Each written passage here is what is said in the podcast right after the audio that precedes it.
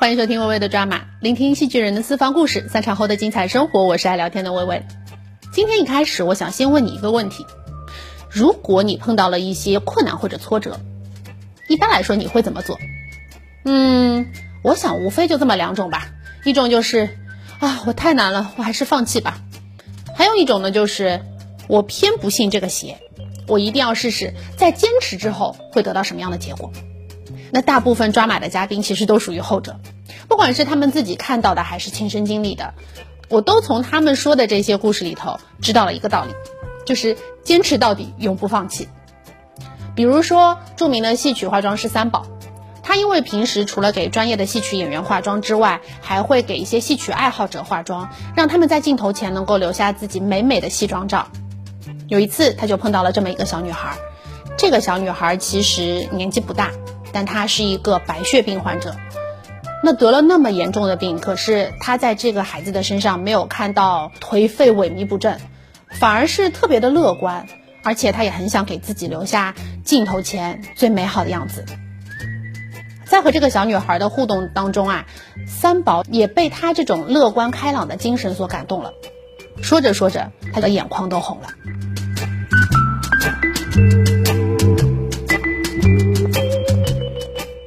就是我拍《病边》的时候是，还是去年，一夏天最热的时候。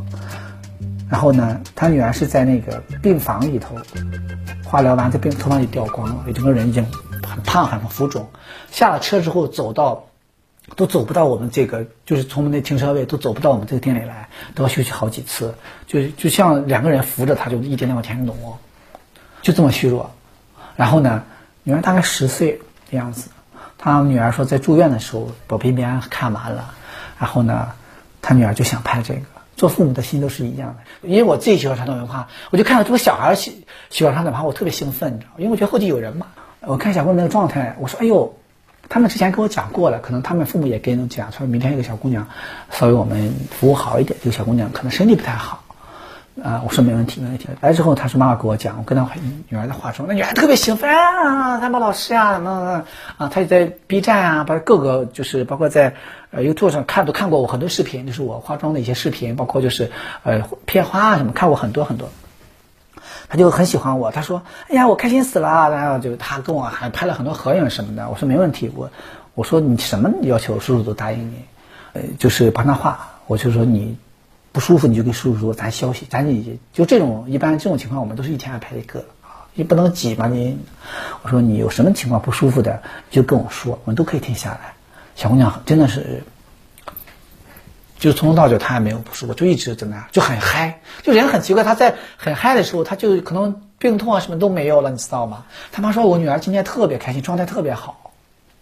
然后在化化妆之后，那小小姑娘真的是已经整个人就像浮肿一样。整个就是一摁下来都都都弹不回来，头发眉毛全部掉光，什么都没有，连睫毛都没有的。还有给他画，结果化妆也蛮好看，小姑娘怎么画的不难看？我们就夸她，她父母也很乐观，很乐观。我觉得这个父母乐观也可能会遗传。他爸妈妈从来没有也没有就女儿生这个毛病，也没有说哭丧脸。他爸妈一直在笑，给他女儿说笑。那不管他内心是什么，在表面看起来，我觉得这样的父母是值得任何一个父母来学习的。你要给女儿这个活下去的治治疗这个病病的一个希望，他妈一直都哎呀，我们小胖胖真好看啊，怎么怎么怎么样，一直就逗他，哎呀，我们再来拍，怎么怎么样，就一直很开心，小姑娘也很开心。然后呢，我把小姑娘拍完之后呢，也很累，就把小姑娘送到车跟前，我说叔叔等着你，他后面还要去检查嘛。我叔叔等着等你痊愈来后，你再过来拍。我说还是我给你画，我说我我们不收你钱，你过来，只要你只要你只要你能过来玩来找我玩，我就给你拍。那小姑娘说：“那我可以加你微信。”我说：“可以。”我说：“你没事你就跟我聊天。”我说：“我一个人。”那小姑娘有时候还跟我微信聊聊天什么的。我这边天天好吗？我说：“你什么时候来找我玩啊？”小姑娘说：“我过两天就过去了，我放假就来找你玩。”这样那样。其实我就想说，我愿意帮助这个小姑娘，就哪怕是给她一点精神力量，让她能够跟那个病魔斗争，能够让她康复。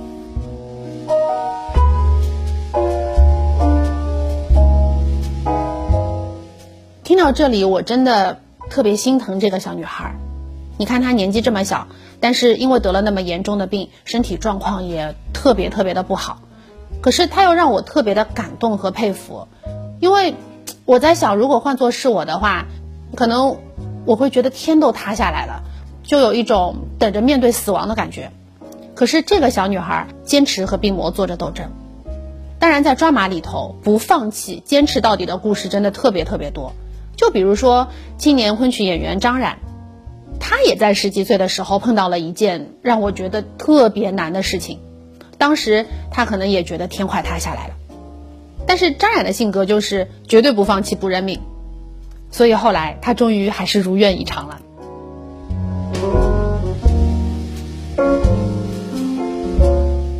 呃，我刚进戏校不到半年，然后呢，我好像就是发声方方法有点问题，我我也不太懂，刚进去嘛，就也比较激动嘛，就天天啊喊，天天啊咦，就这样比较激动，练声练的方法很不对，就突然有一天我就发现，我说话说不出来了，嗓子很很哑，就是它也不痛，就是哑，哎呀，我就就觉得不太好，就也不知道，就觉得可能不是常规的感冒之类的，我爸爸就带我去。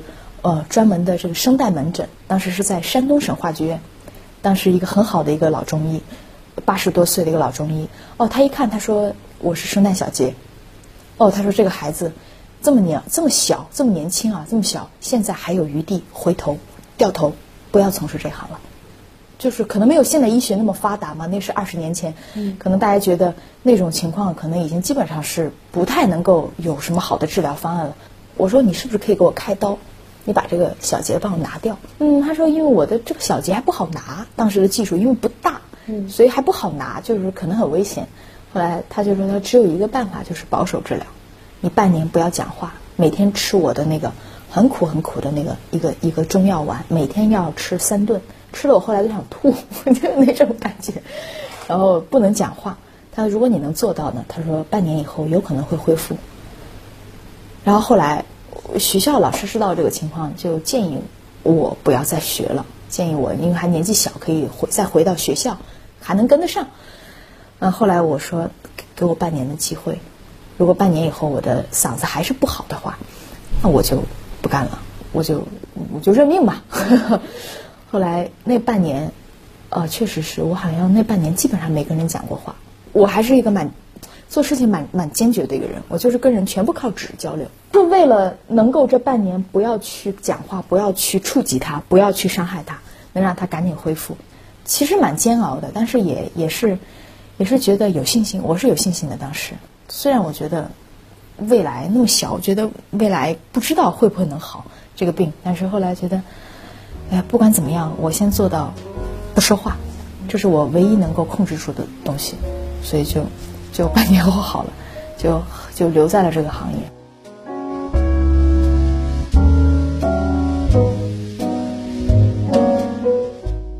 其实学戏的孩子碰到嗓子不好，也是常有的事儿。这当中有一些呢，最后离开了戏曲。可是我刚才也说了，张冉就是那种认定了这个目标就一定要去努力实现的人。所以虽然那段时间他嗓子不好，也让他特别沮丧。但是他就是用自己的倔脾气，坚持半年不说话，终于还是等到了嗓子恢复。那说到不轻易放弃，我还要提到一个人，就是如意越剧团的团长佟丽君。一样都是剧团啊，民营越剧团和国家性的院团非常的不一样，因为他们没有那么多的经济支持，有时候一个人还要当成好几个人用。比如说佟团长。他既是主要演员，又是一团之长。有时候为了节省团里的开支，甚至他还要亲手去做一些手工劳动。而有一次，他的这个手工劳动，在我眼里看来，简直就是一个壮举。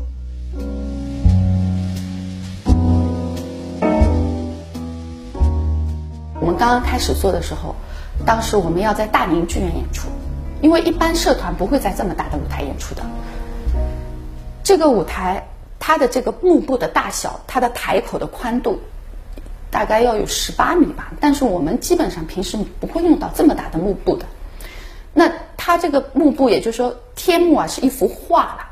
那这幅画我基本上就要画十二米乘八米那么大，最小要画到这么大。其实我后来才知道，这个还是小了。我现在所有做的布景这个画都是十六米乘八米的。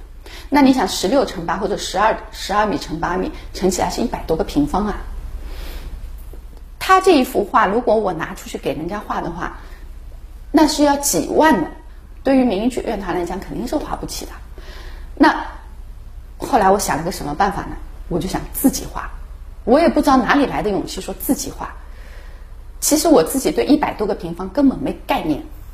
然后呢，我就把那个棉布就讨教了人家用什么布，用什么颜料，对吧？然后用什么笔，我都去问好。问好以后都买好，然后让他把这个幕布，让那个彩线的这个把这个布啊都缝起来，缝了一百多个平方。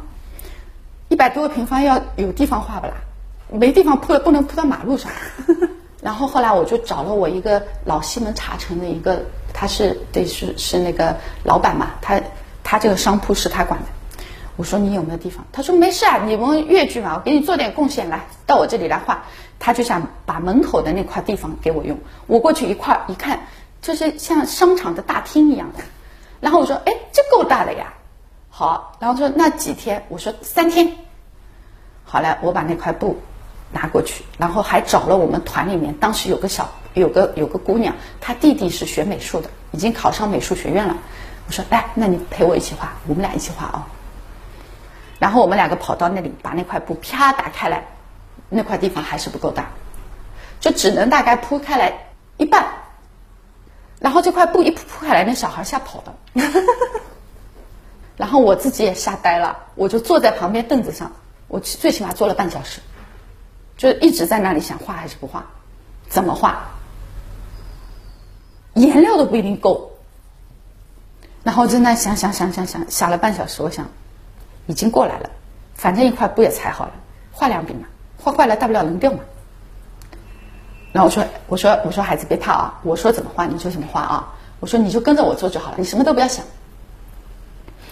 我就按照那个画的比例，我把那个布约好，大概这个这个比例是一座山，大概那个比例是天空，然后我把它比例先分好，把那块布约好，就一部分一部分画。其实我是第一次，但后来我请教了那个画画的老师，就画这么大天幕的老师，他们也是这么画的。我想，哎，我这个办法倒想对了哦。然后这个三天哦，魔鬼的日子哦，人就画的跟个蓝精灵一样，就是因为它巨幅的画面基本上是山水嘛，山水是蓝绿为主的，颜料是丙烯颜料。丙烯颜料的好处呢，它是可以，它可以水放的多，它是可以模拟水墨画效果的。如果说我水放的少的时候呢，就是我不放水或者什么，它是油画效果的。然后中间如果中等水量它是水彩的效果，但它最大的好处是不褪色，就是太阳晒也好，呃遇到水也好，它不会褪色。但是缺点是弄在身上洗不掉，要好多天才能洗掉。然后我们就拿这个水桶，就是提水拎水的那个水桶调颜料，拿那个刷墙壁的滚筒涂颜料，就是这样去画，然后趴在地上一笔一笔的勾。画了足足三天，这个三天是从每天早上八点钟，基本上我要画到晚上十一二点钟。画完了，其实还是非常的粗糙的，但是实在是没有时间抠那个细节了，也没挂出来看过。演出那天，快演出我就把它挂出来，然后下面就是虽然不完美，虽然有点，因为我是幼教，有点偏儿童化，但是至少那个整场的演出撑下来了。就是这个幅画，我们到现在还在用，还是不错的。这个事情就是一直，我现在碰到困难，我就在想，还不就是那幅画吗？你就想也不要去想，干就完了嘛。每一次碰到困难，就这件事情也是我解压的一个方式。还有什么比这一百多平方的幕布更可怕？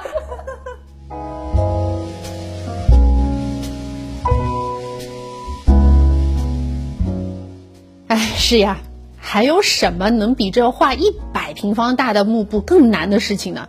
还有什么过不去的呢？所以我说，抓马的这些嘉宾，他们都有一个共同点，就是不管面对任何的困难挫折，他们都会拼尽全力去闯过那一道坎儿。就比如说话剧演员郭彤彤，他在毕业之后能够成为一名演员，已经非常非常幸运了。你以为所有学表演专业的人在毕业之后就一定能够从事这个工作？演话剧、演电影、演电视剧吗？当然不是了。现在除了上海戏剧学院、北京电影学院、中央戏剧学院等等这些专业的学校之外，还有其他很多学校都开设了表演专业。那毕业了之后，面临的就是僧多粥少，能够留在这个行业里头就已经很幸运了。那对于彤彤来说，在毕业之后能够成为一名话剧艺术中心的演员，已经是让很多同学都羡慕的。她不单单在话剧舞台上演了不少大女主的戏。在很多热门电视剧里头，我也一样能够看到他。比如说之前我在看电视剧《我的前半生》的时候，看着看着，哎，突然看到了郭彤彤，而且他演的还是一个反派的角色。这一次我就跟他提起了这部戏，没想到他跟我说，在这部戏播出之后，他打开自己的微博，简直是被吓傻了。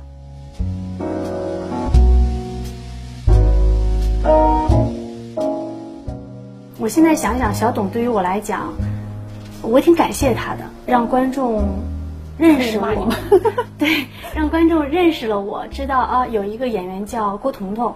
我甚至有一段时间在网上看有人对我的评价说，黄金女配角。对，然后当时小董这个角色，我其实没想那么多，我也不知道这个戏会火，我也不知道我当时会引起那么大的争议。嗯，只是去串了几场戏，然后我拿到的剧本也就是有我的戏份的这几场戏，我根本不知道人物关系，呃，罗子君跟谁谁之间的关系，前面发生了什么，我就知道我演的是一个反面角色。嗯，那么我的目的就是为了去伤害罗子君，怎样怎样的，所以就这么演了，因为这是我的人物的上场任务吧，我们说。然后有一天，当这个戏播了之后，我记得是一七年的那个夏天。我早上起来，我打开微博，我成上千条这个这个评论，我想我咋的了？这是啥情况？然后我一看，全是在骂、谩骂，而且骂的字眼有的时候甚至就跟角色没有关系，在人身攻击，甚至有的有的语言是伤害到自己家人的。我当时一边看，我一边很委屈，我说我怎么了？这就是很突然，因为从来没有过这样的时候哦，我才知道哦，因为那个戏。然后我刚开始会很不接受，我会觉得我只是演了一个戏吧，怎么会被人攻击成这个样子？就是说你生活当中就是一个这样的人啊，你的家庭怎么怎么样的，就是揣测你。然后后来我我也想明白，我觉得这个是针对角色，而不是针对个人的。虽然有些观众会有点不理智，但是我也能明白他们是因为角色而影响到了，那就证明你这个角色塑造的是成功的，观众相信了。呃，我看到了很多，然后当时我也想把评率评评论关掉，因为当时吴越姐已经把评论关掉的，骂他骂得很厉害，然后我就突然间觉得，嗨，其实也挺好的，就是说我看看我自己的承受有多大，我就把这个评论没有关，我就写了一篇文章，我就跟大家伙儿说，我说我很理解大家为什么来说这样的话，然后我们一起来探讨这个角色，探讨这个故事情节，我也。跳出来以一个我郭彤彤一个观众的角度来跟大家一起来吐槽小董，然后那天我说天还很热嘛，我说大家不要把气憋在身体里，会对身体不好啊，宣泄出来。但是我发现，哎，我如果一旦我释怀了，我接受了，我反而觉得很开心。然后我我后来我就在想，一个就像你说的，一个连名字全名都没有的一个角色，他只是叫小董，甚至我现在走在大街上，有很多人。他还能认出来，说小董，小董，然后我是觉得还是开心的，因为我觉得连名字都没有的一个角色，只有一个姓，最后被大家记住了，我觉得这也算是我完成了我的一个一个任务吧。就是我觉得作为演员来讲，这也就算是成功的了。